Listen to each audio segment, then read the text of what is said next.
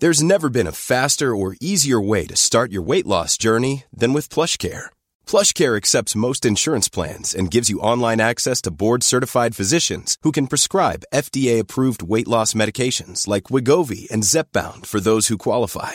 Take charge of your health and speak with a board-certified physician about a weight loss plan that's right for you. Get started today at plushcare.com slash weight loss. That's plushcare.com slash weight loss. plushcare.com slash weight loss.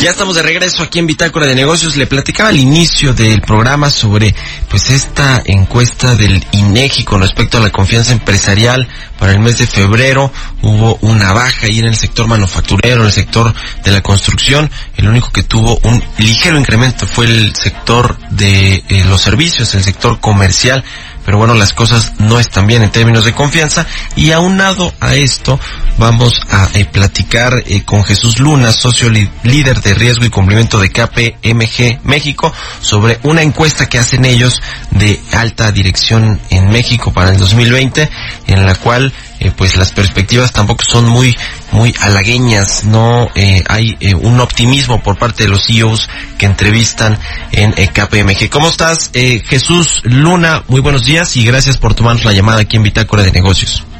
¿Qué tal, Mario? Buenos días y un cordial saludo a tu auditorio. Gracias. Platícanos de esta encuesta sobre perspectivas de alta dirección en México para este 2020. La realizan todos los años ahí en KPMG y bueno, eh, pues hay eh, revelaciones que no son muy buenas para la inversión y la economía nacional. Cuéntanos un poquito de, de la metodología y de cuántos CEOs entrevistan y los resultados, por supuesto, de esta encuesta.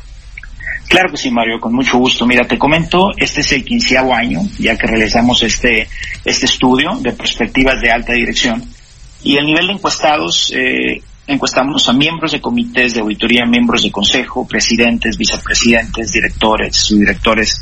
Realmente es, es una buena eh, información que obtenemos por parte de la alta dirección. En este caso, en 2000, eh, 2020 encuestamos a 1036, lo cual eh, rompimos el récord con relación al año anterior.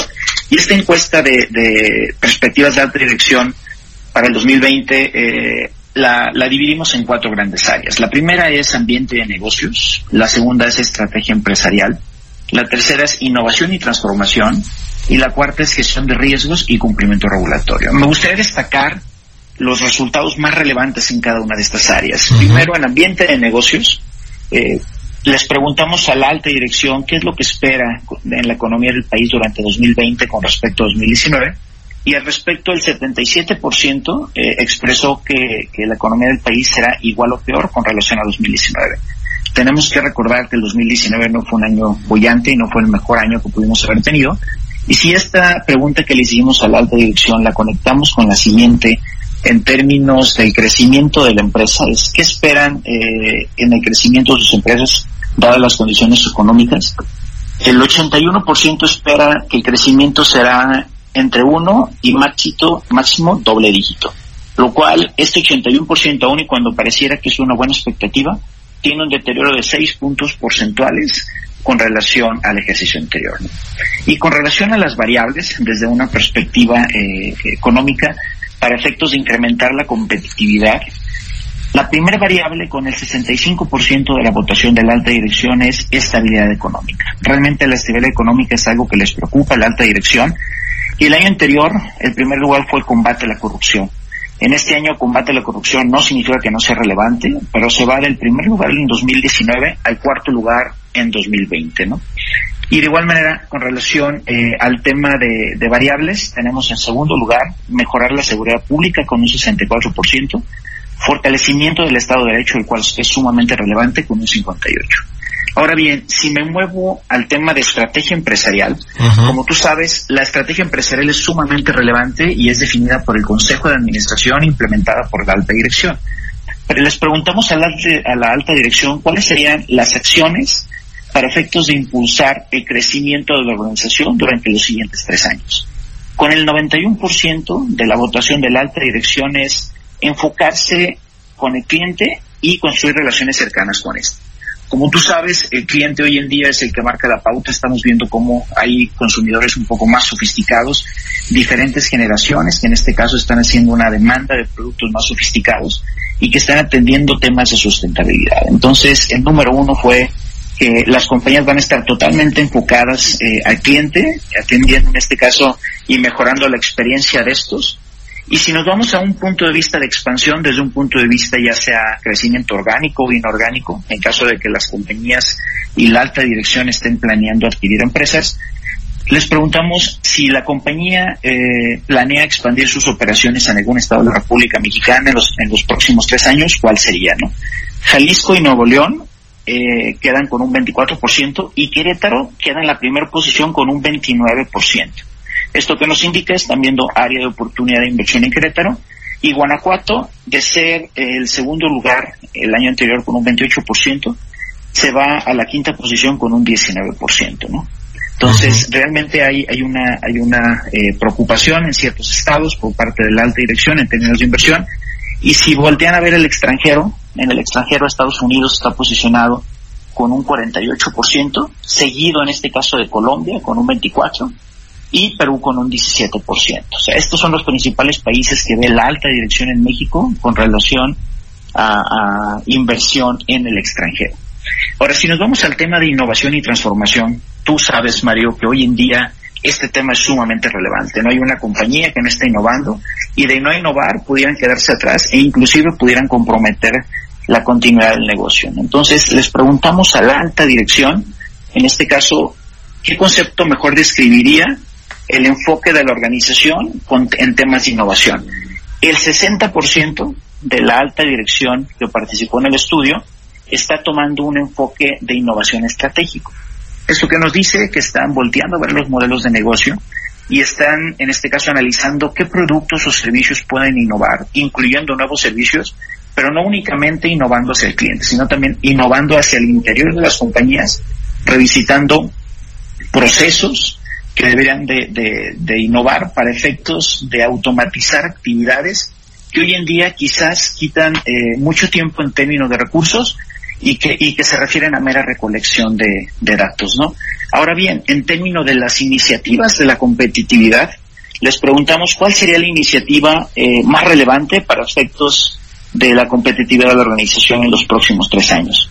En el número uno se posicionó el análisis de datos. Realmente la alta dirección ve el análisis de datos como la iniciativa más relevante para efectos de atender no únicamente las necesidades de los clientes, pero también ofrecer productos a la medida y cambiar la experiencia del cliente con relación al producto o servicio que ofrecen en el día a día, ¿no? Entonces, análisis de datos es una es un tema sumamente relevante y de igual manera en segundo y tercer lugar se posiciona inteligencia artificial, que como sabes hoy en día con inteligencia artificial hay ciertos mecanismos y ciertas actividades que se pueden entrenar a robots y aquí las compañías pueden eliminar el riesgo de error desde una perspectiva del factor humano y hacer procesos mucho más eficientes. Y de igual manera, en tercer lugar, queda el tema de nube híbrida, que hoy en día es sumamente relevante. Ya. Y, sí, sí, sí. Pero, y en el último pilar, que viene siendo gestión de riesgos y cumplimiento regulatorio, tú bien sabes que eh, hoy en día las compañías que no están al tanto de los riesgos estratégicos y que no los gestionan, pues pueden verse comprometidos eh, el día de mañana con relación a un evento interno o externo que suceda por no haberlo tenido en el radar. Entonces les hicimos la pregunta a la alta dirección, Mario, en términos si cuentan o no con un plan integral para administración de, de riesgos. El 60% sí cuenta con una administración de riesgos, hay un deterioro de cuatro puntos porcentuales. En el 2019 eh, la respuesta de que sí tenían un plan integral de riesgos fue del 64%. Entonces hay un deterioro del, del, de cuatro puntos porcentuales. Y aquí lo que quizás eh, luce preocupante es que hay un 40% de la alta dirección que participó en el estudio que no cuenta con este plan integral de riesgos. Este plan integral de riesgos es detonado por el Consejo de Administración e implementada por la alta dirección y aquí el punto crítico es que sea una administración de riesgos transversal para efectos de que la administración tenga las habilidades de saber cuáles son los riesgos que pueden afectar la estrategia y quiénes son los responsables de gestionar estos. Y ya como último punto en este, en este pilar de gestión de riesgos sería cuál es el objetivo más importante en la gestión de, riesgos. ¿no? Sin duda el número uno se posiciona asegurar el cumplimiento regulatorio con el 60% de la alta dirección que, que opina al respecto. Esto que nos indica que la gestión de riesgo en términos de cumplimiento regulatorio puede marcar la pauta día a día y es importante la gestión porque puede marcar la diferencia entre la continuidad mediante una adecuada gestión de, cumplimiento regulatorio que hoy en día están surgiendo varios cambios regulatorios al respecto y de no estar al tanto pudiera comprometerse no únicamente la continuidad sino también pudiera erosionarse la utilidad de la compañía por multas que pudieran recibir por parte de la autoridad. Ya, pues interesante, interesante y muy completa esta encuesta de perspectivas de la alta dirección en México para 2020, Jesús. Y yo me quedo, bueno, pues con estos temas del ambiente de negocios. Los empresarios no están viendo eh, eh, en necesariamente un buen ambiente eh, de estabilidad económica, de combate a la inseguridad y también, bueno, pues en un entorno fiscal mucho más rígido se, se, se vuelve pues eh, difícil eh, la inversión y se ha reflejado pues en la, en la inversión eh, privada en, en, México y en la confianza empresarial. Vamos a ver pues cómo, cómo pues logra articular el gobierno una estrategia interesante que fomente la inversión privada. Te agradezco mucho Jesús Luna, socio líder de riesgo y cumplimiento de KPMG México, por habernos contado de esta encuesta interesante que hacen todos los años. Muchas gracias, Mario. Por último, me gustaría invitar a tu audiencia a descargar el, este estudio de alta dirección en delineandoestrategias.com.mx sobre este y otros temas de negocio o bien nos pueden escribir asesoría arroba kpmg.com.mx y seguirnos como KPMG México en Facebook o Twitter. Muy bien, pues muchas gracias, eh, muchas gracias Jesús por la entrevista, 6 de la mañana con 46 minutos, vámonos a otra cosa. Deserves the best, and there's no better place to shop for Mother's Day than Whole Foods Market. They're your destination for unbeatable savings, from premium gifts to show-stopping flowers and irresistible desserts. Start by saving 33% with Prime on all body care and candles. Then get a 15-stem bunch of tulips for just $9.99 each with Prime. Round out Mom's menu with festive rosé, irresistible berry chantilly cake, and more special treats. Come celebrate Mother's Day at Whole Foods Market.